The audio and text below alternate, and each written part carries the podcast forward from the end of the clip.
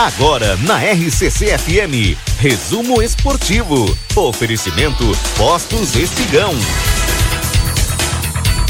Chegando para vocês aqui as informações, obviamente as informações da dupla Grenal trazendo para vocês aí, obviamente toda a repercussão, a repercussão que está sendo dada aí pela chegada do Ener Valência é, a Porto Alegre, né? Toda a cobertura muito ampla, os filhos chegando, a esposa, enfim, é, do show da torcida, a emoção da família, o Inter dá a Valência uma apresentação do seu tamanho. Ener Valência recebeu uma das maiores provas de carinho possíveis dos colorados a um jogador que nem sequer entrou em campo. O equatoriano de 33 anos foi ovacionado por milhares de torcedores que lutaram o jogantinho, o gigantinho, em uma apresentação à altura do terceiro maior goleador da última temporada europeia. A festa no ginásio antecedeu uma entrevista coletiva realizada logo após eh, na sala de imprensa do Beira Rio. Não tinha, não tinha nem meia hora do dia ainda e uma multidão já aguardava o jogador no aeroporto.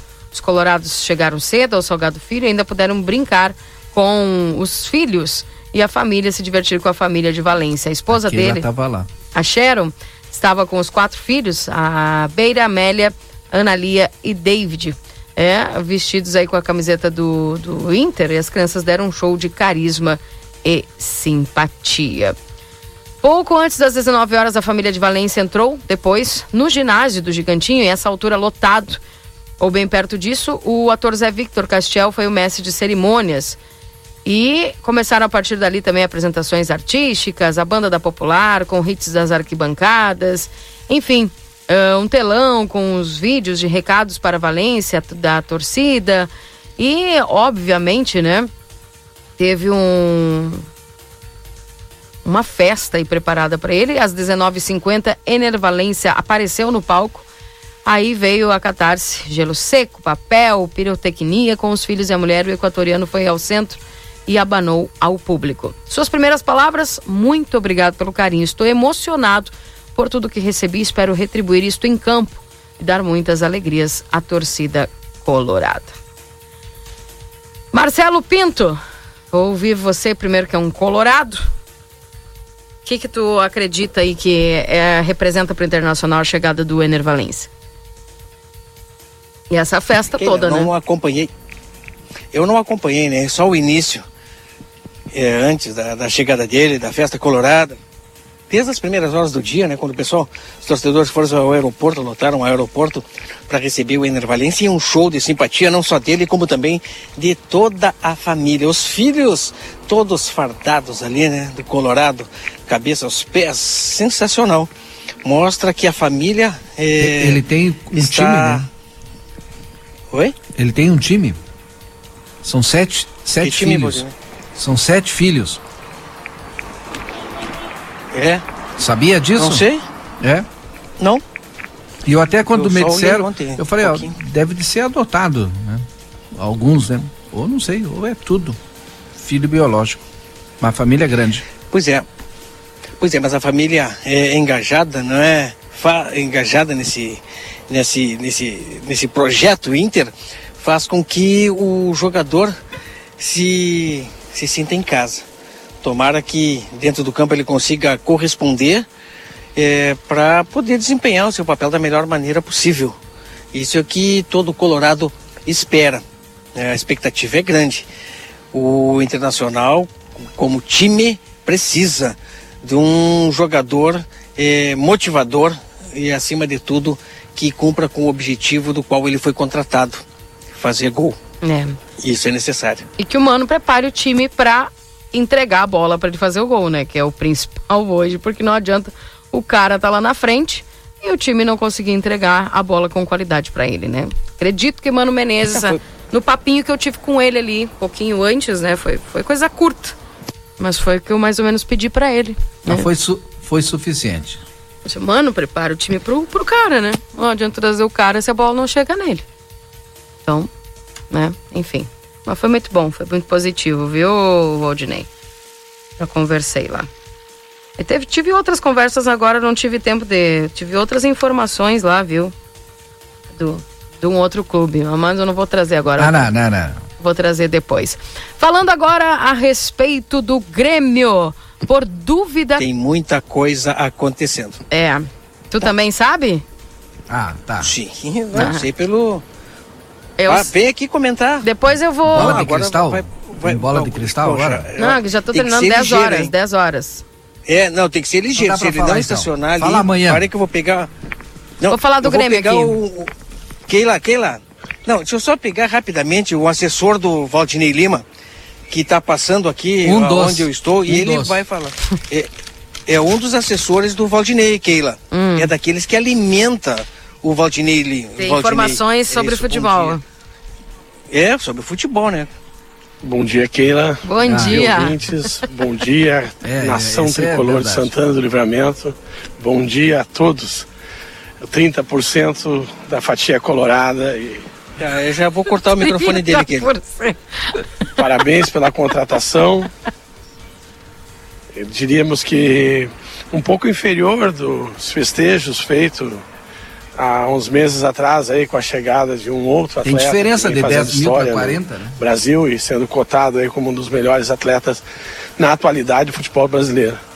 Keila, o que eu gostaria de dizer assim na frente do Marcelinho, por que tanto factoide?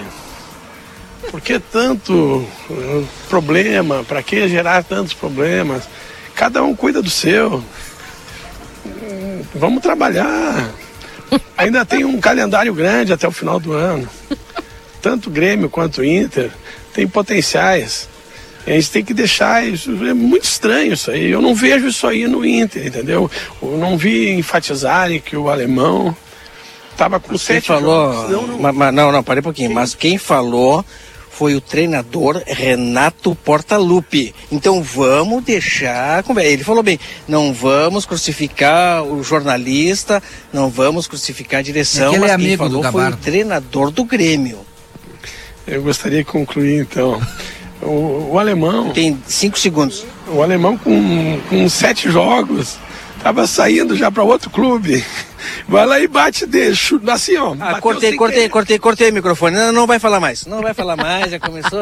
Eu chamei ele pra falar do Grêmio. Mas é assim, é que nem o Valdinei. Discurso a pronto. assessoria dele é assim que funciona. Brincadeira, Jaime Ruiz, privilégio ter falado contigo. Grande abraço. Grande abraço, Keila. Viu alguma brincadeira e desculpa a todos os ouvintes aí em algum momento, os colorados principalmente. Não me leve a mal, mas a gente inflamado por esse momento. Isso é uma brincadeira, né? certeza. Não podemos levar para o campo do sério. Valdinei, tamo junto, viu? Sempre. É Sempre. verdade, porque afinal de contas quem está enchendo o bolso de dinheiro são eles, Jaime. É isso, são eles que estão. A gente aqui torce, toca a flauta, mas se tocou flauta tem que saber receber também. Essa é a verdade. Um abraço, Tocar Jaime. flauta tem que saber Um ouvir a abraço, um música, abraço, né? Marcelinho. E sigam esse belo trabalho de auxiliar a cidade aí com todas as informações ao, ao, ao raiar do dia, como é importante a gente saber tudo que está acontecendo. E a cidade precisa dessa informação, desse trabalho fantástico que vocês desempenham aí. Grande abraço, Keila, um abraço à direção da rádio aí, ao Marcelinho e esse meu irmãozão aí, Valdinei, que está sempre com a gente. Não deixa, não estamos fracos na bancada, mas estamos fortes no argumento. tá certo, valeu, Jaime. É, Assessor, assessor direto Assessor do direto do Valdinei. Aham. É, assessor direto. É. Fica alimentando ele com, com Alimenta. dicas pro resumo esportivo, né? É isso aí, grande Jaime, né? Um amigo de longa data, um grande abraço para ele obrigado. E parou aqui para conversar conosco, falar um pouquinho sobre Grêmio e a realidade é essa, não é aquela.